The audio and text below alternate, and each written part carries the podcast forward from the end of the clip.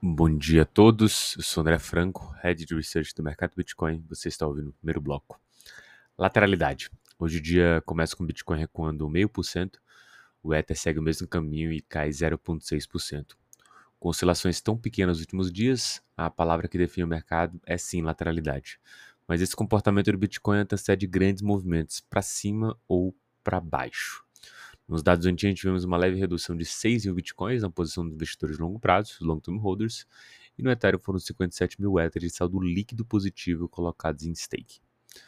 Quanto às notícias, com o ETF aprovado nos Estados Unidos, o Bitcoin vira a principal recomendação de especialistas do BTG Pactual, né, a, a casa que, banco, né, por meio da Mint, que é uma plataforma de criptoativos do BTG Pactual, informou que tem ali é, no seu, na sua carteira recomendada, boa parte Bitcoin. É um pouco do que a gente vê aqui também de, de insight, mas óbvio que há oportunidades aqui em altcoins também, ainda mais nesse momento do mercado que é muito propício para isso.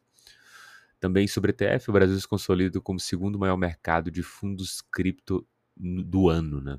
No relatório atual, o Brasil aparece consolidado como segundo maior mercado de fundos de cripto no ano. O produto do país, é, os produtos aqui captaram 1,3 milhão de dólares, na semana e 29 milhões de dólares no ano. Resultado que ficará atrás apenas dos Estados Unidos, que captou 1,9 bilhão de dólares desde o início de 2024. Você vê essa grande discrepância entre Estados Unidos e o resto do mundo quando a gente está falando do mercado de capitais, coloca o Brasil aí como esse segundo maior mercado de fundos cripto no ano.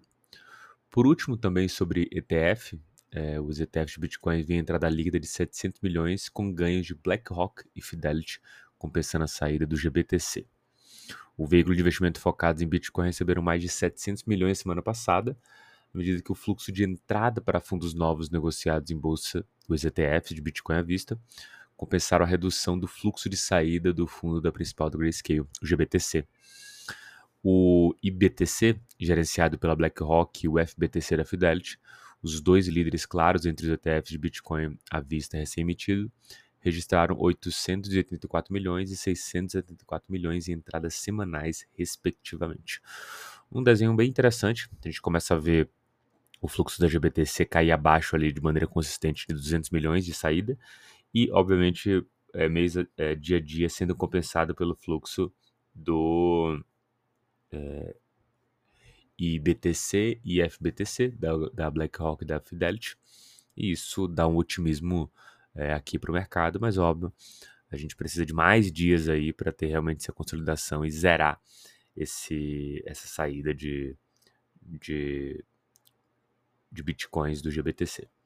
Perfeito? Muito bom dia a todos e bons negócios.